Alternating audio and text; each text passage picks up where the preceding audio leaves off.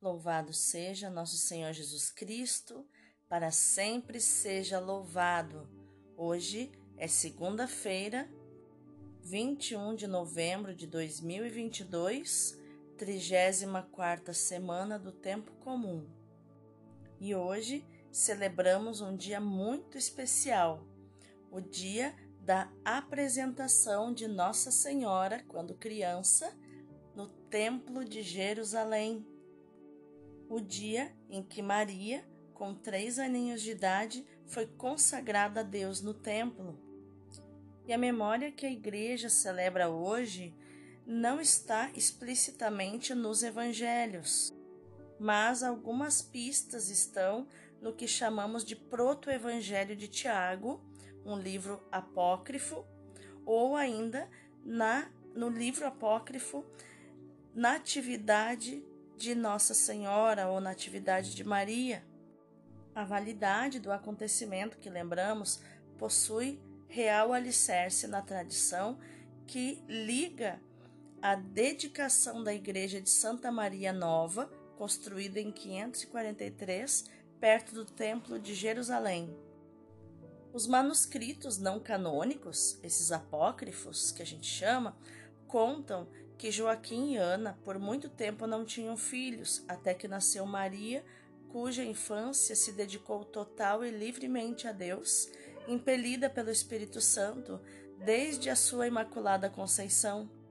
O apócrifo conta que a vida de Maria no templo foi um profundo ato de amor e consagração de si mesma aos planos do Senhor. Tanto que quando o sacerdote disse que ela seria dada em matrimônio, em casamento, ela confrontou o sacerdote dizendo que ela não iria casar porque ela havia feito uma promessa a Deus de ser virgem por toda a vida e também de ser consagrada a Deus, que naquela época se chamava Nazirato, ou no caso ela seria uma nazireia não cortaria os cabelos, não beberia é, bebida fermentada, né, vinho ou nenhuma bebida alcoólica. E na vida do Nazireu havia é, várias restrições alimentares, uma vida de oração. A Bíblia tem muitos nazireus, né? Se estima que Jesus era nazireu, se estima que Sansão era nazireu, Paulo de Tarso, nós sabemos que era nazireu, porque tem um, um, uma passagem onde ele raspa a cabeça e coloca os seus cabelos no fogo do templo, que era a cerimônia para encerrar o seu nazirato. A profetisa Ana, que pegou o menino Jesus no colo, era nazireia. E esse apócrifo conta que o sacerdote conversou com Maria e que a, a inspiração do que aconteceu com o sacerdote Arão, irmão de Moisés, que foi escolhido como sacerdote por causa da vara que tinha, é, de onde nasceu uma flor, né, que floresceu. Assim também os homens que eram candidatos a se casar com Maria aquele que mais temia o Senhor e do qual florescesse também a, a cana, né, a taquarinha, seria então dado em, em matrimônio, né, a Maria seria dada em matrimônio. E São José, então, é, teve a cana que ficou no templo e nasceu dali um, é, no, no caso não um, mas três lírios. Por isso que a imagem de São José, quando a gente entra na igreja, muitas vezes vemos ele com o menino Jesus no, no, no colo e no outro braço a, o caniço com três uh, lírios brotados, né? fazendo referência a este apócrifo. O fato é que Maria foi obediente à vontade de Deus e outra coisa curiosa que conta esse apócrifo é que quando ela foi visitada pelo anjo Gabriel, ela não, não se surpreendeu com a presença do anjo em si, porque conta o apócrifo que ela recebia frequentemente a visita do anjo. Mas ela se surpreendeu com a saudação que nesta vez ele fez, que ele falou: ave cheia de graça, que era algo que ele não falava antes. Mas voltando à infância de Maria, conta o apócrifo que aos três aninhos de idade ao chegar no templo, ela olhou as escadarias e subiu sozinha todas aquelas escadas e abanou para os seus pais, é, fazendo um, como que um gesto de aqui é o meu lugar, o templo é o meu lugar e aqui eu ficarei. É uma tradição. Né? Hoje, talvez isso seja muito estranho, né? Deixarmos os nossos filhos assim, mas naquela época era um grande gesto, né? Consagrar os filhos no templo a Deus e eles serem educados pelo sacerdote. Nossa Senhora, Mãe da Igreja, rogai por nós. Iluminai, Senhor, as nossas ações, para que em vós comece e em vós termine tudo aquilo que fizermos. Em nome do Pai, do Filho e do Espírito Santo. Amém. Rogai por nós, ó Santa Mãe de Deus, para que sejamos dignos das promessas de Cristo. Amém. Divino Espírito Santo, consumia em mim tudo aquilo que me impede que eu me consuma em vós. Dá-me a sede da palavra do Senhor, dá-me o entendimento, perscruta meu coração, olha minha alma, limpa tudo aquilo que precisa ser limpo, para que cada vez mais eu seja uma contigo, Espírito Santo. Amém. A primeira leitura de hoje é Zacarias 2, do 14 ao 17.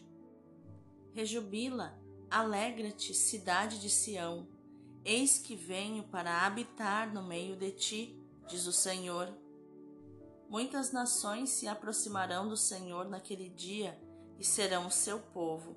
Habitarei no meio de ti e saberás que o Senhor dos exércitos me enviou a ti. O Senhor entrará em posse de Judá como sua porção na Terra Santa e escolherá de novo Jerusalém. Emudeça todo mortal diante do Senhor, ele acaba de levantar-se de sua santa habitação Palavra do Senhor, graças a Deus.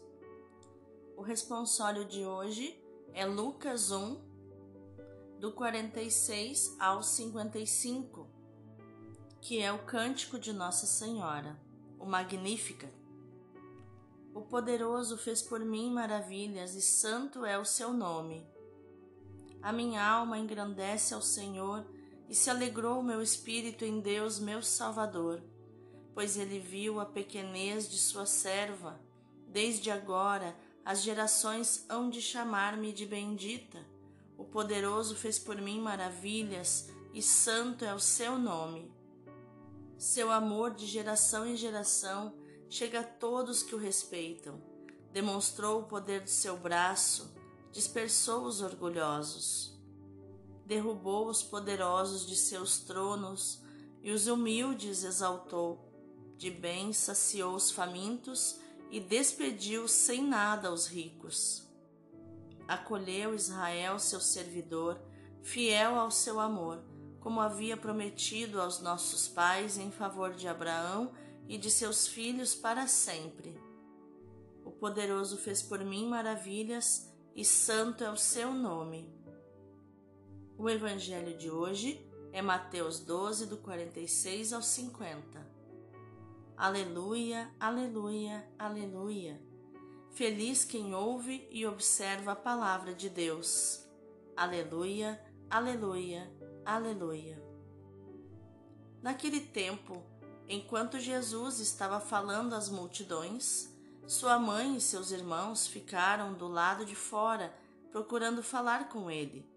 Alguém disse a Jesus: Olha, tua mãe e teus irmãos estão aí fora e querem falar contigo.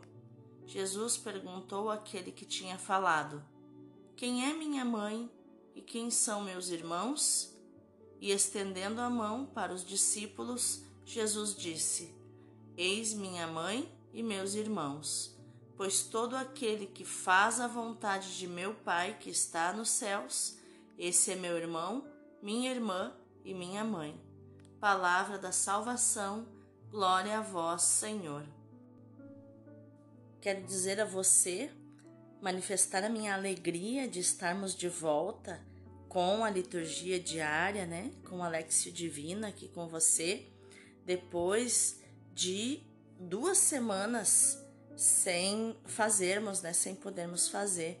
Eu estou me recuperando, né? De um problema respiratório e é uma alegria estarmos de volta.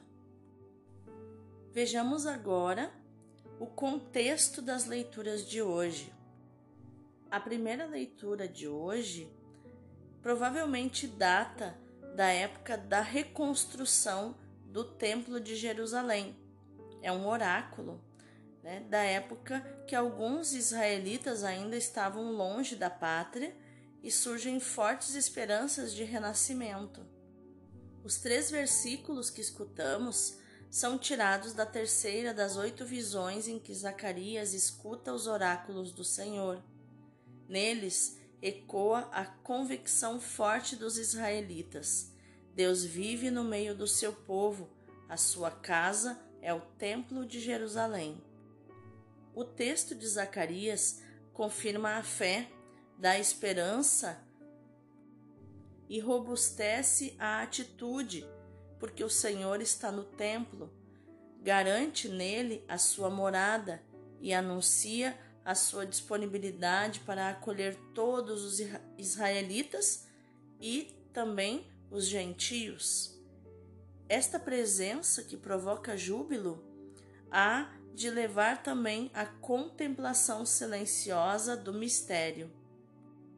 Já no Evangelho, nós vemos que Jesus ultrapassa a crise aberta com seus familiares, particularmente com a mãe e os irmãos, alargando os limites da familiaridade com Ele a quem quer que cumpra a vontade de Deus. Os verdadeiros familiares do Senhor são aqueles que fazem a vontade de Deus. Aquele que fizer a vontade de Deus, esse é que é meu irmão, minha irmã e minha mãe. Ele fala no, no versículo 35. Na perspectiva de Jesus, a vontade de Deus não há de ser feita com a atitude de um escravo que executa ordens do dono, mas com o dinamismo e a criatividade de alguém que sabe escutar e ser coerente com a palavra escutada. Jesus é um verdadeiro mestre na arte de fazer a vontade do Pai. Maria é sua discípula fiel. Escuta, crê e cumpre o que escuta e crê. Feliz aquela que creu. Vamos meditar mais profundamente essa palavra. A apresentação de Maria no templo não tem qualquer fundamento bíblico. São os evangelhos apócrifos que falam desse presumível acontecimento. Mas é claramente improvável que uma moça tenha sido confiada ao clero de Jerusalém num templo inacessível a mulheres. Lemos no proto-evangelho de Tiago, quando a menina completou três anos, Joaquim disse: Chamai as meninas dos hebreus que não tenham qualquer mancha e tome cada uma delas uma lâmpada, uma lâmpada que não se apague. A menina não deverá voltar atrás e o seu coração não permanecerá fora do templo do Senhor. Elas obedecem àquela ordem e foram juntas ao templo do Senhor. E o sacerdote acolheu a menina, tomou-a nos braços e abençoou-a, dizendo: O Senhor glorificou o teu nome em todas as gerações. Em ti, nos últimos dias, revelará a redenção que concede aos filhos de Israel. E mandou sentar a menina no terceiro degrau do altar. E o Senhor encheu-a de graça, e ela dançou e tornou-se querida por toda a casa de Israel. Os seus pais deixaram o templo, cheios de admiração, louvando a Deus. a menina não procurou voltar atrás e permaneceu no templo do Senhor, semelhante a uma pomba, e a mão de um anjo oferecia-lhe o alimento. Isso está no Proto-Evangelho de Tiago, capítulo 7, versículos do 2 até o capítulo 8, versículo 1. É tudo muito bonito, mas é tudo muito sobrenatural, bem pouco em sintonia com o realismo do mistério da encarnação. A Santa Sé admitiu a festa somente em 1372, a pedido do embaixador do rei de Chipre e de Jerusalém. Mas ela só aparece no missal romano a partir de 1505. O lecionário litúrgico nos oferece uma proposta unitária para tornar verossímil a interpretação do acontecimento a tipologia da presença. As duas leituras se detêm nessa modalidade relacional. O oráculo de Zacarias proclama a presença de Deus no templo e transmite a palavra do próprio Deus que se apresenta, como que explicando o sentido e o significado dessa decisão divina que enche de alegria o povo e há de levá-lo à contemplação. Se o mistério da presença de Deus no meio do seu povo era uma realidade no Antigo Testamento, mais ainda no Novo Testamento. A Santíssima Humanidade de Cristo é o novo templo, o novo lugar da presença de Deus no meio de nós. Em Jesus, Deus se torna presente para o homem e o homem tem o caminho para se tornar presente para Deus. A primeira criatura que beneficiou dessa presença e, e se apresentou a Deus foi a Virgem Maria. Nela se realizou, como em ninguém jamais se realizou, a mútua presença e imanência. Deus apresentou-se a ela e ela apresentou-se a Deus. Deus permaneceu nela e ela permaneceu em Deus. O Evangelho se refere à presença de Maria junto do seu filho. Esta presença, como que torna visível o mistério profundo que meditamos. As palavras de Jesus sobre a identidade daqueles que ele julga seus parentes deixam clara a mensagem. O Senhor está presente junto da pessoa humana. Sendo assim, a pessoa humana tem a porta aberta para se apresentar diante do Senhor. Se o templo torna visível o encontro entre Deus e o homem, a Santíssima Humanidade de Cristo torna-o ainda mais visível. Tendo como pano de fundo o delicado símbolo da presença de uma menina na solenidade do templo, ou seja, a chamada apresentação de Maria no templo, a liturgia moderna nos leva a meditar no sentido de uma apresentação de nós mesmos diante do Senhor. A própria presença diante do Senhor torna-se apresentação todas as vezes que é iluminada, explicada, motivada, cultivada pela consciência. O símbolo da apresentação de Maria no templo equivale, portanto, a consciência da identidade de Maria e da sua função junto do Messias. Cada vez mais importante, primeiro por parte dos seus familiares e depois por parte da própria Virgem Maria e finalmente por parte dos outros crentes. O sentido fundamental é este: Maria está sempre na presença do Senhor, integralmente dedicada ao seu serviço, crescendo na consciência de si e da sua missão. Quando Deus se torna presente a nós, em Jesus e na Sua palavra, e nós nos tornamos presentes a Deus, em Jesus e guardamos a Sua palavra, também nos tornamos felizes, bem-aventurados, como aquela que recebeu no seu ventre transportou e deu à luz Jesus Cristo, nossa bem-aventurança. Vamos orar? Salve Santa Maria, filha de Israel e guarda do Evangelho. Tu te destes inteiramente ao Senhor. Para viveres na Sua presença, escolheste uma vida de oração de trabalho e de silêncio. A tua vida se tornou um templo em que Deus veio habitar a tua alegria e a tua felicidade eram servi-lo dia e noite, vivendo na sua presença. Bem-aventurados os que habitam na vossa casa, Senhor. Bem-aventurados os que só, só do Senhor esperam o seu apoio e o seu socorro. Os seus corações elevar-se-ão de grau em grau e avançarão sem cessar na virtude, diz o Salmo. Santa Maria, apresentada ao templo, tu és para nós modelo da vida no Espírito, modelo do dom de nós mesmos a Deus.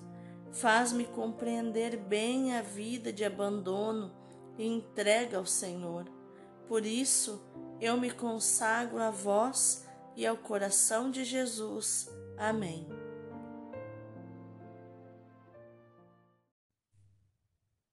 Vamos contemplar com profundidade essa palavra. Maria não tinha senão três anos de idade, mas já tinha a razão desenvolvida e estava avançada na graça. Unia-se à recitação e ao canto dos belos salmos que os seus pais, Ana e Joaquim, diziam com tanto fervor. Estima-se que Maria sabia muito da palavra de Deus de cor, tanto que o Magnífica é uma coletânea de versículos do Antigo Testamento e dos Salmos. E a graça divina falava ao mesmo tempo ao coração tão puro desta jovem. Podemos pensar que impressão fazia sobre esta alma tão pura o Salmo 83, ainda na infância de Maria, que diz: Como são amáveis os vossos tabernáculos, Deus das virtudes, a minha alma suspira e desfalece para ir até os átrios do Senhor. Bem-aventurados os que habitam na vossa casa, ó meu Deus. E imagina enquanto ela recitava e saboreava estas aspirações, a graça solicitava a sua alma. O Verbo Divino lhe dizia, como no Salmo 44, Escuta, minha filha, vê, presta atenção ao meu apelo, esquece o teu povo e a casa de teu pai. E acrescentava baixinho: O rei está encantado com a tua beleza e quer ter-te na sua casa e na sua intimidade. A santa criança escutava e compreendia o apelo divino. Nada a poderia deter. Diz aos seus pais bem-amados: Tenho sede de habitar no templo para me consagrar inteiramente à oração e ao serviço de Deus. Ana e Joaquim acederam ao seu desejo, como outrora a mãe de Samuel. Foi uma explosão de alegria no coração da santa criança. Alegrei-me quando me disseram que irei para a casa do Senhor. Salmo 121 Que lindo, né? muitas vezes não conseguimos compreender, mas só porque não é algo normal a nossa realidade, não quer dizer que para Maria não tenha sido possível. Que lindo, não é? Que a nossa ação no dia de hoje, meu irmão, minha irmã, seja meditar, proclamar e viver a palavra de Marcos 3:25 onde Jesus diz: Feliz aquele que faz a vontade do Senhor. Deus abençoe o teu dia.